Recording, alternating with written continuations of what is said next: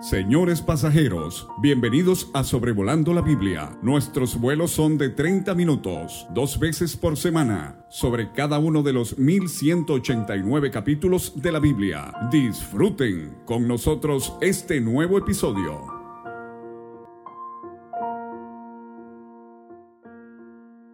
Sí, muchas gracias a nuestro hermano Lacey Ortega de Venezuela por esta calurosa bienvenida que nos da a cada episodio de Sobrevolando la Biblia.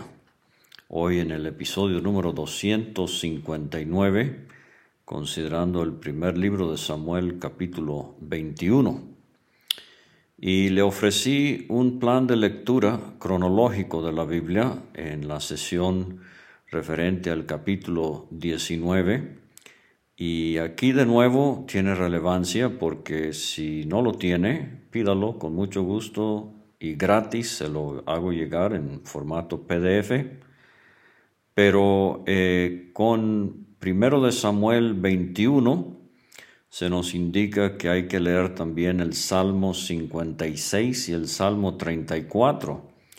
Entonces, si quiere tomar unos momentos para leer estos tres pasajes de la palabra de Dios, primero de Samuel 21, Salmo 56 y Salmo 34, le va a dar un panorama mucho más claro del contenido de este episodio. Aquí en el capítulo 21 de primero de Samuel comienza un periodo difícil en la vida de David, esto se extiende del capítulo 21 al capítulo 26. Son 10 años en que le vemos como fugitivo de Saúl. David tiene unos 20 años y hasta sus 30 años, eh, que por fin será cuando él llegue a ser rey, él va a vivir en el exilio. Y en estos 10 años él aprende muchísimas lecciones. El Salmo 34 tiene que ver con la primera mitad de este capítulo, David en Nob, y el Salmo 56 tiene que ver con la segunda mitad del capítulo, David en Gad. Son las dos secciones eh, principales de este capítulo 21. Es sumamente interesante que no hay salmo que David haya escrito eh, describiendo su impresionante triunfo sobre Goliat, pero sí hay varios salmos de la vida tan complicada que vivió estos diez años en donde estaba siendo preparado por Dios.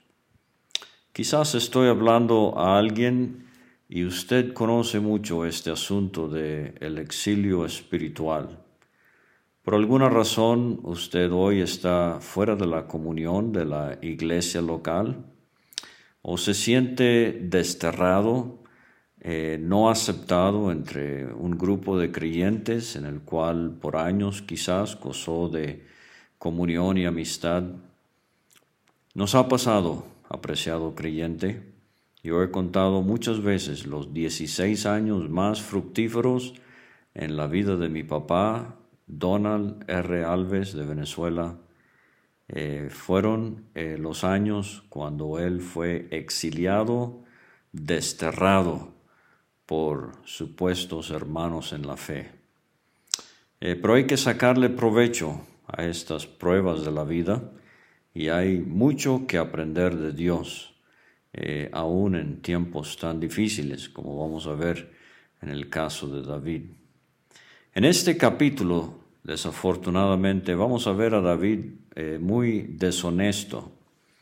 Eh, la primera mitad del capítulo, del versículo 1 al versículo 9, en, en, el pueblo de Nob, lo vamos a ver como un experto mentiroso. Y en la segunda parte del capítulo, del versículo 10 hasta el final, el versículo 15, lo vamos a ver en Gat, no un experto mentiroso, pero un enfermo mental. Sin embargo, vamos a ver la maravillosa gracia de Dios con este hombre con quien Dios está trabajando para hacerle uno de los personajes más sobresalientes de todo el Antiguo Testamento y de toda la Biblia. Entonces, primeramente, versículos 1 a 9, David huye a Nob, eh, el experto mentiroso, lo hemos denominado aquí. Ahora, eh, vimos en el capítulo 20 la, eh, el segundo pasaje campestre entre David y su amigo íntimo Jonatán. pero se han dado cuenta de que Saúl, el rey, tiene la resolución muy, muy firme de matar a David. Entonces David huye. Como he, como he mencionado, esto va a marcar su vida por los diez años eh, que siguen. El Espíritu Santo nos va a resaltar eh, ciertas escenas de estos diez años. Obviamente no todo lo que él padeció eh, de Saúl en estos diez años. Pero vamos a ir viendo que David se va a sentir como una pulga, se va a describir como un perro muerto y se va a ver como una perdiz, un pájaro perseguido. Dice el versículo 1, vino David a Nob. El capítulo 22 nos va a decir que Nob era ciudad de sacerdotes, era una ciudad eh, de levitas. Eh, está más o menos a dos o tres kilómetros al noreste del Monte de los Olivos, nada más para que se ubique. Y ahí está el sacerdote Ahimelech. Él se sorprende, otras versiones se aterrorizó, se puso a temblar cuando vio a David y le dijo, ¿cómo vienes tú solo y nadie contigo? Ahora, antes de seguir, quiero mencionar que no sabíamos del tabernáculo desde el capítulo 4 eh, en Silo, pero obviamente eh, quizás fue desbaratado por los filisteos, no se nos dice. El arca, usted recuerda, fue llevada cautiva. Eh, los filisteos por, fin devolvieron el arca y el arca se quedó en la casa de Abinadab en Kiriat Jearim en el capítulo 7. Este Ahimelech, el sacerdote Enob, era bisnieto del sacerdote Elí. Respondió David al sacerdote Ahimelech, el rey me encomendó un asunto y me dijo, nadie sepa cosa alguna del asunto a que te envío y lo que te he encomendado. Y yo les señalé a los criados un cierto lugar. Mentira David está mintiendo. Es la primera de dos grandes mentiras que le va a echar al sacerdote Ahimelech. Ahora, una cosa es que David mienta en el campo con un príncipe, como lo hizo en el capítulo 20. Pero David, aquí estás en el santuario con el sacerdote. Eh, pero vuelve a mentir. Esto va a ser un problema. Y es un problema en la vida de muchos de nosotros. Debemos ser honestos, completamente eh, transparentes en nuestro hablar, que nuestro sí sea sí, que nuestro no sea no. Apocalipsis 21, 27 dice que no entrará en la ciudad celestial ninguna cosa inmunda o que hace abominación o mentira. Por eso, creyentes, si usted y yo estamos camino a la ciudad celestial, sería bueno ir practicando a no mentir. Versículo 3, ahora pues, ¿qué tienes a mano? Dame cinco panes, le dice David al sacerdote, o lo que tengas. Bueno, yo no pude leer esta expresión, esta pregunta, ¿qué tienes a mano? Dame cinco panes, sin pensar en un muchacho con cinco panes de cebada que el Señor pudo utilizar de lo que él tenía a mano en su merienda ese día y pudo alimentar a más de cinco mil personas. ¿Qué de usted, querido creyente? ¿Qué de mí? Tengo a la mano eh, alimento para el pueblo del Señor. Bueno, el sacerdote le responde a David, no tengo pan común a la mano, solamente tengo pan sagrado. O sea, este era el pan que se ponía sobre la mesa en el lugar santo en el tabernáculo. De esto leímos en Éxodo 25, versículo 30, y en Levítico 24, versículos 5 a 9, entre otros pasajes. Doce panes representando a la nación de Israel, pero puestos delante del Señor, el pan de la presencia eh, se llamaba proposición, el pan de las caras, literalmente, era una manera simbólica del el pueblo decirle a Dios, queremos que comas eh, con nosotros, eh, queremos, y, y el sacerdote o los sacerdotes comían este pan después de que era removido y cambiado por pan fresco cada sábado. Entonces, básicamente el sacerdocio comía lo que Dios ya había disfrutado. Y es una hermosa figura de nosotros como creyentes. Nuestra dieta espiritual es lo que Dios disfruta, la persona de nuestro Señor Jesucristo. Pero a Ahimelech le dice a David, lo daré si los criados se han guardado a lo menos de mujeres. Y vimos en Levítico 15, versículo 18, que la unión sexual haría a una persona eh, ceremonialmente inmunda hasta la noche. David le responde al sacerdote, en verdad las mujeres han estado lejos de nosotros ayer y anteayer cuando yo salí. Eh, ya los vasos de los jóvenes eran santos, aunque el viaje es profano. ¿Cuánto más no serán santos hoy sus vasos? ¿Será cierto, David? Acabas de mentir, eh, estás contando otra mentira. Bueno, no lo sabemos. Pero eh, algunos comentaristas han ido a extremos muy extraños de tratar de identificar a qué exactamente se refería David cuando hablaba de los vasos. Bueno, eh, simplemente veámoslo como sus seres. El creyente delante del Señor como un vaso el himno dice, por tu gracia ya salvados, constreñidos por tu amor, vasos limpios consagrados, utilízanos, Señor. El coro dice, somos barro solamente, pero con tu gran poder, si nos llenas plenamente, bendición podremos ser. Entonces, hermano, hermana, el vaso está limpio para que usted pueda servir debidamente al Señor. Eh, versículo 6, así el sacerdote Ahimelech le dio el pan sagrado a David, porque allí no había otro pan sino los panes de la proposición, o sea, este pan sagrado, eh, los cuales habían sido quitados de la presencia de Jehová. Eh, por eso algunos comentaristas piensan que David llegó a Nob un sábado, el pan recién se había quitado de la mesa y reemplazado por pan fresco, para poner panes calientes, dice Ahimelech, el día que aquellos fueron quitados, para poner panes calientes. Eh, y yo pensé aquí en una aplicación muy práctica en la, en la cena del Señor, cuando le ofrecemos nuestra adoración al Señor, sea audible o inaudible. ¿Qué tal, querido creyente? ¿Le trae al Señor pan fresco? ¿O es eh, lo mismo que la semana pasada. No hay meditación eh, fresca en su corazón. No hay algo que usted haya preparado para presentarle al Señor. Bueno, Dios nos ayude a poner sobre la mesa pan eh, caliente, pan fresco. Y obviamente estoy hablando en un sentido espiritual.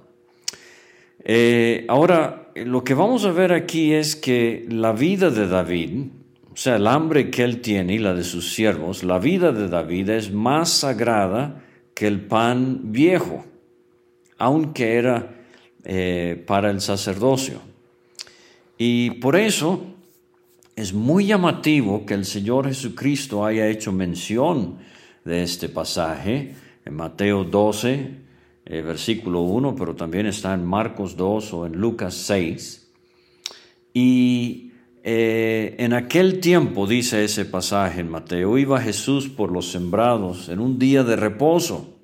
Fíjese que muy posiblemente David llegó a Nob un día de reposo.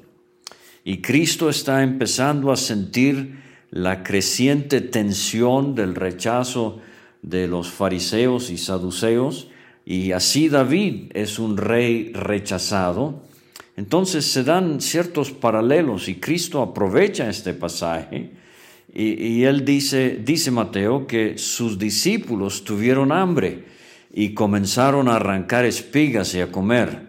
Viéndolo los fariseos le dijeron al Señor, he aquí tus discípulos hacen lo que no es lícito hacer en el día de reposo. Se suena tan santurrón esto, tan espiritual, mentira. Pero Cristo les dijo, ¿no habéis leído lo que hizo David? Cuando él y los que con él estaban tuvieron hambre, ¿cómo entró en la casa de Dios? y comió los panes de la proposición que no les era lícito comer ni a él ni a los que con él estaban, sino solamente los sacerdotes. Ahora, el problema no era que estaban arrancando espigas. Deuteronomio 23, 25 dice, cuando entres en la mies de tu prójimo, podrás arrancar con tu mano, mas no aplicarás os a la mies de tu prójimo. Entonces el problema no era que los discípulos estaban arrancando espigas, el problema, entre comillas, para los fariseos era que era un sábado. Y lo que Cristo les va a enseñar es que lo de guardar el sábado a estas alturas en Israel era el menor eh, problema, debería ser la menor preocupación espiritual de ellos. Él va a decir en el capítulo 23 de Mateo, ay de vosotros, escribas y fariseos, hipócritas, diezmáis la menta, el eneldo y el comino y dejáis lo más importante de la ley, la justicia, la misericordia y la fe. Esto era necesario hacer sin dejar de hacer aquello. O sea, tienen hambre estos doce hombres y es más importante la vida del hombre que guardar el sábado. Y Cristo les eh, dice que Él era el Señor del sábado. Y les cita el versículo de Oseas 6:6, misericordia quiero y no sacrificio. Yo recuerdo mucho eh, una escena desagradable que me tocó vivir de un hermano que llegó el domingo en la noche a la predicación del Evangelio esposa y siete hijos, en fila india, todos vestiditos, eh, bañaditos para las reuniones anoche. Pero a la puerta del local, Santa Paliza le dio a este hermano un disque anciano, de que por qué fue a trabajar el domingo en la mañana en vez de ir a la cena del Señor. Bueno, el hombre le dijo, este creyente eh, le dijo, en la casa no había nada que comer. Y estamos empezando el año escolar y mis hijos no tienen lápices y cuadernos para empezar mañana lunes sus clases. Y yo tuve que ir a trabajar para poner comida en la mesa y lápices y cuadernos en sus mochilas. ¿No ve lo que este líder disque espiritual no estaba mostrando era misericordia. Él sabía la situación, pero para él la forma de asistir, la apariencia de asistir era más importante que la esencia de la misericordia, la justicia y la fe. El Señor nos ayude con este tema. Es un tema delicado, pero muy necesario. Ahora el versículo 7 Doeg el espía. Estaba allí aquel día detenido delante de Jehová uno de los siervos de Saúl, cuyo nombre era Doeg Edomita, el principal de los pastores de Saúl. Hemos visto que David tenía eh, colaboradores. Jonatán fue uno, Milca, su esposa, fue otra. Pero Saúl también tenía sus colaboradores. Y Doeg el Edomita eh, obviamente se había convertido a la religión de los hebreos.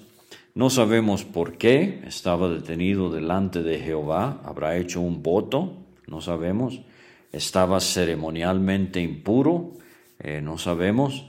Ah, era porque era sábado, tampoco sabemos. Pero lo que sí sabemos es que él vio y escuchó todo lo que sucedió entre Ahimelech y David. Y él va a reportar esta visita de David en Nob a su amo Saúl. Y vamos a ver en el siguiente episodio, si Dios permite, la cruel, triste, trágica matanza de 85 sacerdotes. ¿Por qué? porque Doeg eh, eh, delató a David. Entonces fíjese lo triste que es cuando eh, personas incrédulas se dan cuenta de lo que sucede entre el pueblo del Señor y esto se convierte en un chisme, no solamente entre creyentes, pero entre incrédulos también, y el daño a veces es irreversible, el testimonio de Dios manchado. Pero ahora eh, tenemos eh, eh, la última escena en Nob, es lo de la espada de Goliat, versículos 8 y 9. David dijo a Imelec, no tienes aquí a mano lanza o espada, hambre es una gran necesidad del ser humano, pero seguridad también. David va desarmado. Y aquí viene la segunda mentira, desafortunadamente. No tomé en mi mano mi espada ni mis armas, por cuanto la orden del rey era apremiante. Recuerden, no hay correo electrónico, no hay teléfonos, no hay WhatsApp. Ahimelech no sabe lo que está sucediendo, no sabe que Saúl está persiguiendo a David a muerte, pero David aprovecha esto y él miente. Como he dicho, es la segunda vez en el capítulo que él miente. Eh, lo vimos en el capítulo 20, se está volviendo un hábito esto de mentir, David, eh, y uno va tejiendo su propia telaraña en donde uno mismo queda atrapado en sus propias mentiras. Eh, Jeremías 7:8, He aquí vosotros confiáis en palabras de mentira que no aprovechan. No aprovechó para nada mentir David. Y como he dicho, lo de la matanza de los sacerdotes es una prueba de esto.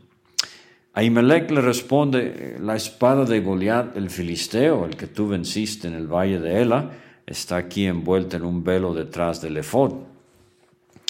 Y eh, vemos que así como los filisteos se llevaron el arca y lo pusieron delante de su dios eh, Dagón, así los hebreos resguardaron la espada de Goliat como trofeo de esa gran victoria en el tabernáculo.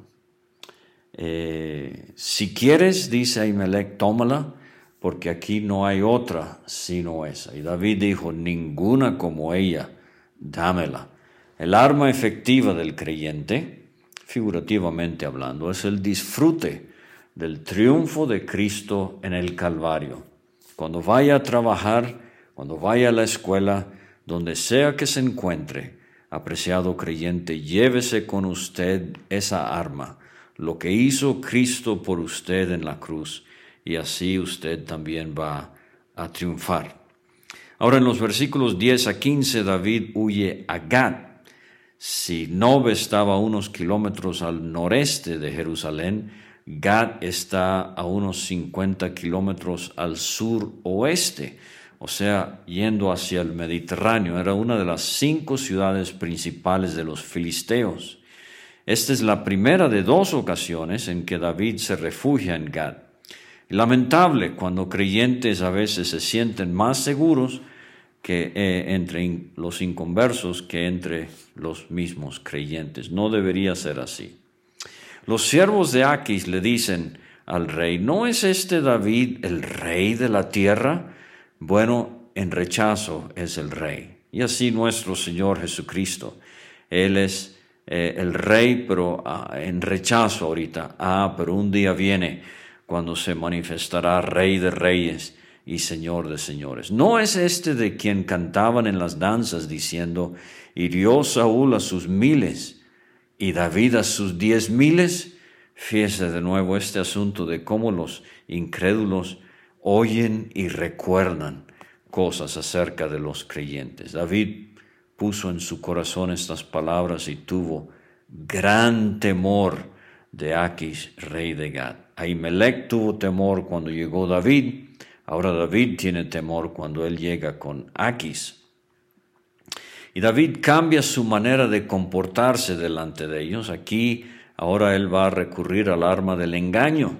Se fingió loco entre ellos y escribía en las portadas de las puertas y dejaba correr la saliva por su barba.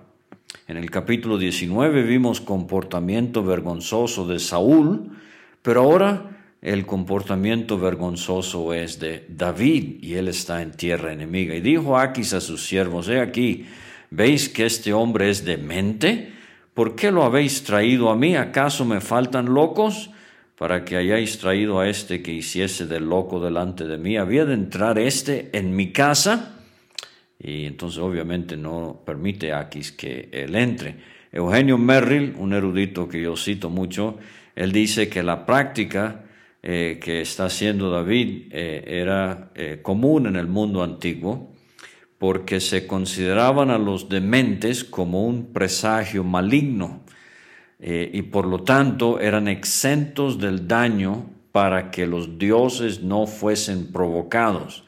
David parece conocer esto, él engaña a Aquis, Aquis no le da entrada al palacio, pero tampoco hace que le hagan daño a David.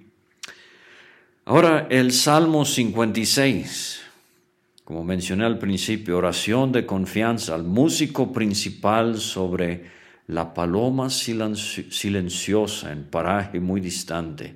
Aquí está David en Gad, Mictam de David cuando los filisteos le prendieron en Gad. Y entre otras cosas, David dice en este salmo, Ten misericordia de mí, oh Dios, porque me devoraría el hombre Versículo 3, en el día que temo, yo en ti confío. En Dios alabaré su palabra, en Dios he confiado, no temeré. ¿Qué puede hacerme el hombre? Mis huidas tú has contado, mis lágrimas ponlas en tu redoma, no están ellas en tu libro. Serán luego vueltos atrás mis enemigos. El día en que yo clamare, esto sé, que Dios está por mí. Has librado mi alma de la muerte, mis pies de caída, eh, para que ande delante de Dios en la luz de los que viven. Fíjense como en el Salmo, David a final de cuentas atribuye su bienestar, su protección, su refugio, no a su aparente demencia, sino al Dios en quien él, en quien él confiaba. Entonces David no tenías que engañar a Aquis. Dios te hubiese librado de otra manera sin recurrir al engaño. Pero también el Salmo 34, Salmo de David, cuando mudó su semblante delante de Abimelech y él lo echó y se fue. Aquis era el nombre personal del rey, Abimelech era eh, el título que se le daba a los gobernantes filisteos. Pero dice en el versículo 6 del Salmo 34, Este pobre clamó y le oyó Jehová y lo libró de todas sus angustias. Y aquí viene un famosísimo versículo de la Biblia. Este es David eh, recontando la protección que Dios le dio delante de Aquis, el rey de los filisteos. Eh, el ángel de Jehová acampa alrededor de los que le temen y los defiende. Gustad y ved que es bueno Jehová, dichoso eh, el hombre que confía en él. Y un versículo mesiánico, él guarda todos sus huesos, ni uno de ellos será quebrantado. Entonces fíjese, dos salmos muy preciosos que nacen de dos escenas de deshonestidad, mentira, engaño y vergüenza en la vida de David. Los hermanos quizás, si ellos hubiesen escrito la Biblia, borrarían estos capítulos de la biografía de David, pero Dios no es así. Él es absolutamente transparente en cuanto a las fallas de sus siervos, pero en medio de tantos tropiezos y fallas y faltas, Dios no pierde la oportunidad de hacer brillar su gracia y que de ambas escenas se vislumbre la venida de aquel que era mayor que David, nuestro glorioso Señor. Así es Dios, así es la Biblia, repleta de historias donde seres humanos tropiezan, pero Dios realza en esa historia su bendita gracia para con nosotros. Que Dios le ayude a vivir para Él y nos vemos próximamente en Primero de Samuel capítulo 22.